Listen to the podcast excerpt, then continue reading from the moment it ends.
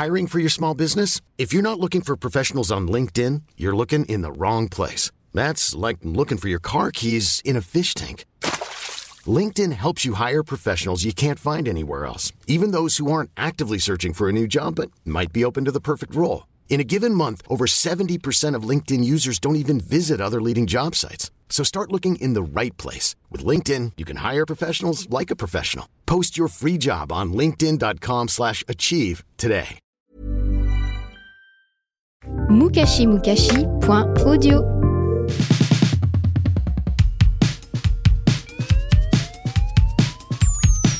Bonjour à tous, je m'appelle Mia et vous écoutez Culture Miam, le podcast qui parle de choses que vous ne savez peut-être pas sur ce que vous mangez sûrement. Aujourd'hui, on va parler de géopolitique. Mais rassurez-vous, pas besoin de sortir les stylos, servez-vous plutôt un verre parce qu'on va parler de géopolitique des cocktails. Et pas n'importe lesquels. Je vais vous raconter l'histoire de deux cocktails célèbres que vous avez probablement tous déjà sirotés. Le Cuba Libre et le Gin Tonic. Vous allez voir que leurs histoires ont quelque chose de commun. Elles permettent toutes les deux de comprendre la situation politique et militaire de leur pays d'origine. Cuba pour le rhum coca et l'Angleterre pour le ginto. Deux cocktails, deux périodes historiques, deux guerres de territoire. Allez, attachez vos ceintures, on décolle.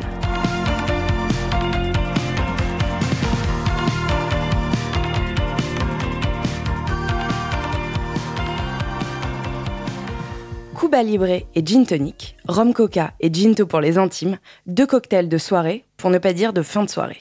Bien loin des cocktails fumés, infusés, fermentés, des nouveaux mixologistes à la mode, le Rhum Coca et le Ginto ont une recette d'une simplicité enfantine. Déjà parce qu'ils ne demandent que peu d'ingrédients. Le gin tonic, eh ben, c'est du gin et du tonic, et le Cuba Libre, c'est du rhum, du coca et du citron vert. Autre détail qui les rend accessibles à tous les barman d'un soir, c'est que les deux cocktails sont dits built-in, c'est-à-dire qu'ils sont composés directement dans le verre dans lequel ils seront servis et non dans un shaker. En bref, ils ne sont pas très techniques. Mais croyez-moi quand je vous dis que cette simplicité n'est qu'une façade. Allons voir ce qui se cache derrière le bar.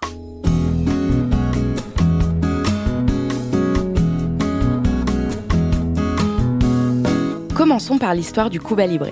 Le fameux mélange rhum-coca a été créé en 1900. Vous le savez peut-être, l'île de Cuba a été découverte par Christophe Colomb en 1492 et a subi 400 ans de domination espagnole.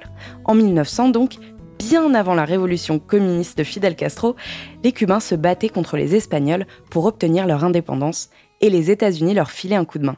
Vous me voyez venir? La légende veut qu'un soir de 1900, dans un bar de La Havane, juste après la fin de la guerre, un capitaine américain en permission demande au barman de mélanger son rhum habituel avec du Coca-Cola, créé huit ans plus tôt. Toute sa troupe de soldats commande la même chose et la petite équipe trinque en disant Por Cuba Libre, pour que Cuba soit libre. Le Cuba Libre était né. La recette du Cuba Libre est d'abord restée confidentielle, mais tout a changé pendant la période de la prohibition aux États-Unis. En 1919, les dirigeants américains ont en effet ajouté à la Constitution un amendement interdisant la fabrication, l'importation et la vente d'alcool pour moraliser la société. Mais c'était sans compter la mafia italo-américaine, Al Capone en tête, qui s'est vite aperçu que Cuba est seulement à 200 km des côtes de la Floride, un endroit stratégique pour faire entrer de l'alcool, enfin du rhum, clandestinement. Vous avez déjà senti un verre de rhum pur? Ça sent plutôt fort, on est d'accord. Alors imaginez une cuve pleine de rhum. Du coup, pour éviter les contrôles à la frontière et accessoirement de se faire fusiller, les mafieux ont l'idée brillante de rajouter du coca dans les cuves pour masquer l'odeur de l'alcool brun. Et voilà des milliers de litres d'alcool en route vers les États-Unis, en toute légalité et sans visa. Pour l'anecdote, la blague entre collègues mafieux, c'était d'ironiser sur le nom Cuba Libre, qui veut aussi dire en espagnol une cuve libre. Sous-entendu, une cuve d'alcool libre de passer la frontière. La prohibition a duré 14 ans. 14 ans d'importation massive de Cuba Libre aux États-Unis. Voilà ce qui explique le succès international de ce cocktail. Mais qu'en est-il aujourd'hui? Eh bien, le contexte politique de Cuba a bien changé, et le statut du Cuba Libre aussi. La révolution de Fidel Castro en 59 a été le point de départ de 50 ans de dictature communiste et d'embargo américain qui ont fait de Cuba tout sauf un pays libre. C'est d'ailleurs pour ça qu'aujourd'hui, les Cubains ont un petit surnom pour le Cuba Libre. Ils l'appellent le mentirita, qui veut dire petit mensonge en espagnol. Mais maintenant que le pays s'ouvre au reste du monde, que l'ère des Castro touche à sa fin et que les touristes américains reviennent bronzer sur les plages de Varadero, qui sait Peut-être que demain, le petit mensonge n'en sera plus un et que Cuba redeviendra libre.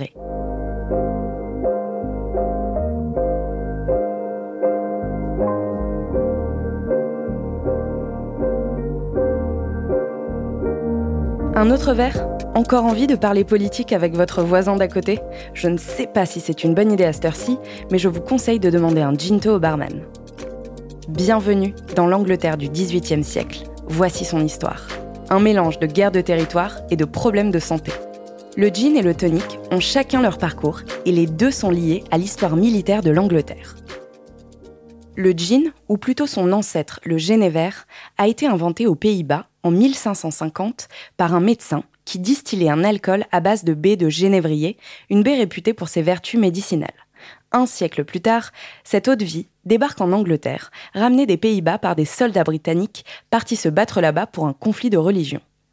Le destin du gin bascule quand le néerlandais Guillaume d'Orange III devint roi d'Angleterre. Nostalgique de sa boisson préférée, il l'impose un peu partout dans les distilleries du pays, tout en bannissant d'autres alcools comme le cognac. En version anglaise, Genever devient gin. Facile à produire et bon marché, il devient le premier alcool de masse qui plaît aussi bien aux bourgeois qu'aux classes populaires.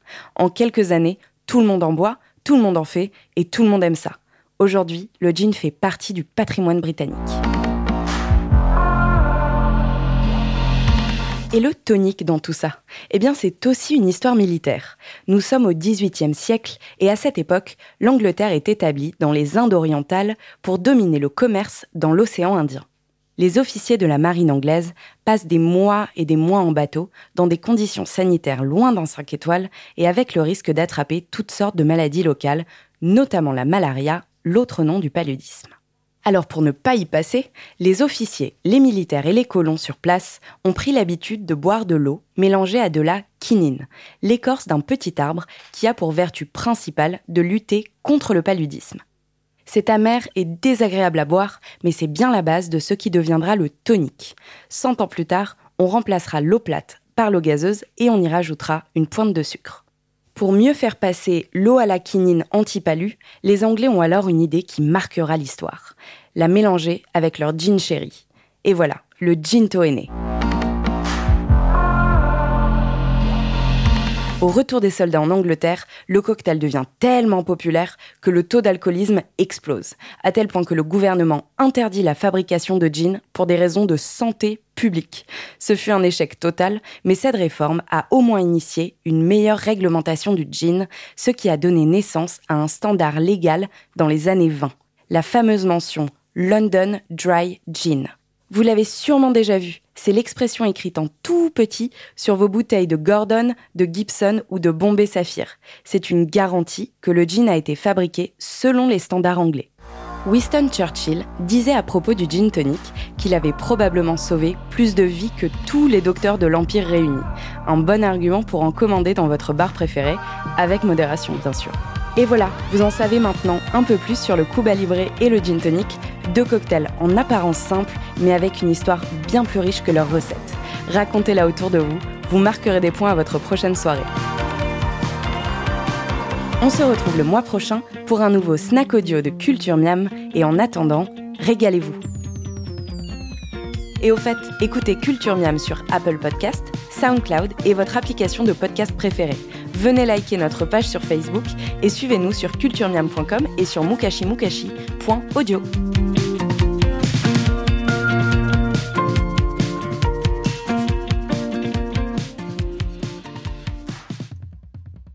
mukashimukashi.audio As humans, we're naturally driven by the search for better. But when it comes to hiring, the best way to search for a candidate isn't to search at all. Don't search, match with Indeed. When I was looking to hire someone, it was so slow and overwhelming. I wish I had used Indeed. If you need to hire, you need Indeed. Indeed is your matching and hiring platform with over 350 million global monthly visitors, according to Indeed data, and a matching engine that helps you find quality candidates fast. Ditch the busy work. Use Indeed for scheduling, screening, and messaging so you can connect with candidates faster. And Indeed doesn't just help you hire faster. 93% of employers agree Indeed delivers the highest quality matches compared to other job sites, according to a recent Indeed survey. And listeners of this show will get a $75 sponsored job credit to get your jobs more visibility at Indeed.com slash podcast. That's Indeed.com slash podcast. Terms and conditions apply.